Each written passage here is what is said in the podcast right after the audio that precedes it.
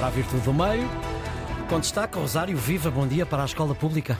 É verdade, Ricardo Soares. Muito bom dia. O ano letivo começou há menos de um mês e depois das férias as greves voltaram com o regresso às aulas. Hoje são os trabalhadores não docentes. Na sexta-feira foram os professores. Muitas escolas estão fechadas, criando uma dor de cabeça adicional aos pais que confiam e dependem do serviço público. Os funcionários das escolas exigem melhores salários, já os professores têm uma lista de reivindicações maior e mais difícil de cumprir. Depois de mais uma ronda de negociações falhadas, os professores já avisaram que se o seu orçamento do Estado para o próximo próximo ano não der respostas às suas exigências, haverá ainda mais greves. Ora, Marcelo Rebelo de Sousa vetou e depois promulgou o diploma sobre as carreiras dos professores, considerando que existia uma abertura diferente por parte do Executivo para continuar a negociar, mas será que existe realmente? Certo é que depois da pandemia seguiram-se os protestos intermináveis, a falta de professores, não houve um plano de recuperação das aprendizagens e os diferentes números da OCDE ao Conselho Nacional de Educação mostram uma evidência, a escola pública está a falhar. Manuel Falcão, Mafalda Anjos, muito bom dia. Manuel, eh, não é eh, que a escola pública não seja eventualmente uma boa escola, mas na verdade atualmente não está a cumprir. É isso? Bom dia, Rosário, bom dia, Mafalda. Toda a razão, essa análise que a, que a Rosário fez agora é absolutamente certa. Estamos, eh, infelizmente, num momento em que há uma geração de alunos que, como a Rosário disse, foram afetados pela pandemia e agora estão a ser afetados por todas estas uh, situações de conflitos laborais. Estas situações de conflitos laborais, que não são únicas uh, nos serviços públicos, uh, no setor da educação, que afetam também, por exemplo, a justiça e a saúde, são terríveis e são situações das mais graves que existem neste momento e de difícil resolução. Estamos a pagar a fatura de anos e anos de políticas que fizeram crescer o déficit, aumentar a dívida e de falta de medidas para fazer crescer a economia. As pessoas ficaram cada vez mais esmagadas por salários baixos e custos a aumentar. A inflação veio agravar tudo isto e um estudo recente dizia que o nível de vida de Portugal está muito abaixo da média europeia e quase igual ao dos países de leste que entraram há pouco tempo na comunidade. É muito difícil continuar a viver assim e enquanto não se forem tomadas medidas progressivas que possam repor as coisas, iremos ter conflitos muito graves que vão afetar uma geração de forma quase irremediável.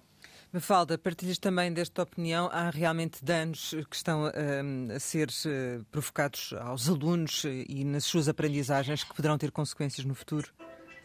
Olá, bom dia aos dois. Sim, não tenho dúvidas, infelizmente, esse é o diagnóstico. Quer dizer, nós neste momento vivemos um nó górdio que afeta todos, afeta professores, afeta pais e, sobretudo, afeta alunos. E este nó górdio tem sido mesmo muito difícil de desatar. A verdade, Rosário, é que o ensino está confrontado com uma crise profunda, tal como a saúde, como dizia o Manel e, a justiça, enfim, outras áreas, mas é uma crise que não é nova e que não é só nossa. Acho que este contexto é importante. Na Europa o drama é igual. E, e é preciso soluções imediatas mas também soluções mais de médio e longo prazo que sejam a pensar nos professores e, sobretudo, que sejam também a pensar nos alunos. Quer dizer, entre as soluções de curto prazo, há uh, medidas cirúrgicas como a substituição mais rápida, os processos mais rápidos na colocação dos professores, a majoração de horários e o que é fundamental para mim é a recuperação das aprendizagens. Depois há as soluções de médio prazo, a redução das distâncias nas áreas geográficas para a colocação dos professores, quer dizer, coisas que nós temos visto uh, com professores a dormirem dentro de carros, com professores a fazerem longuíssimos longuíssimos quilómetros para dar aulas, isso não é uh, aceitável. Um, e uh, depois temos soluções de longo prazo, e, e, aqui é que reside verdadeiramente o basilis da questão, que são as, as, as, questões que passam pela formação e para a atração dos professores e para fazer desta uma carreira do futuro, porque o drama e o verdadeiro drama é que nós até 2030 precisamos de mais 30 mil professores. E hoje, com a desvalorização do estatuto social do professor, um, é muito difícil convencer as pessoas a quererem ser professores. Um país que não aposta forte na escola e no ensino é um país condenado a falhar. Manuel, partilhas também desta opinião? Completamente de acordo.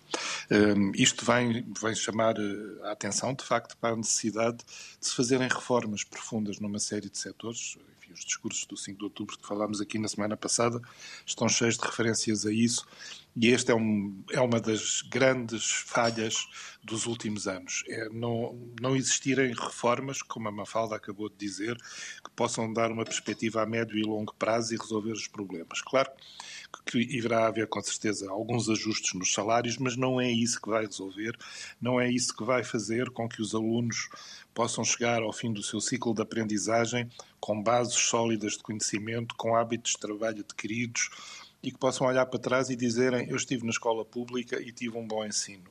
Esta afirmação é cada vez mais rara, cada vez mais difícil de obter e devia ser uma coisa natural. E é esse o grande drama com que esta geração se confronta e os seus pais se confrontam. Mafalda, um pacto de regime para uma melhor escola para, para alunos e professores faria falta? Eu acho que esta é uma daquelas áreas em que um, um, pacto de regime, ou pelo menos haver aqui um acordo ao centro, faria todo o sentido, porque é estruturante para qualquer país o tema do ensino. Agora, neste momento, nós temos um tema bloqueador, não é? Que é a reposição um, integral do, do, da contagem das carreiras e do tempo de serviço. Ora, isto não constava do programa do governo, do PS, é algo que agora o PSD veio acrescentar uh, soluções, e, portanto, com a recuperação faseada. Era importante haver aqui um entendimento eh, porque também não faz sentido nós uh, prometermos uh, e comprometermos, nós como país naturalmente, com aquilo que não podemos pagar. E isto tem custos bastante acrescidos e também não faz sentido pensarmos apenas na carreira dos professores, porque existe toda uma carreira de, funções, de função pública que vai para além da carreira dos professores. Quanto é que isto custaria de acréscimo de despesa permanente para os cofres do Estado? O Primeiro-Ministro falou em 1,3 mil milhões em despesa permanente todos os anos. ainda ninguém percebeu muito bem que contas são estas, só os professores custaria mais 330 eh, milhões de euros. Mas é, é preciso comprometermos com aquilo que nós, de facto, possamos pagar adiante. Mafalda Anjos, Manuel Falcão, obrigada pela vossa participação hoje no Ouvir Tudo do Meio. Regressamos amanhã com Manuel Falcão e João Caberno. Daqui a pouco em podcast.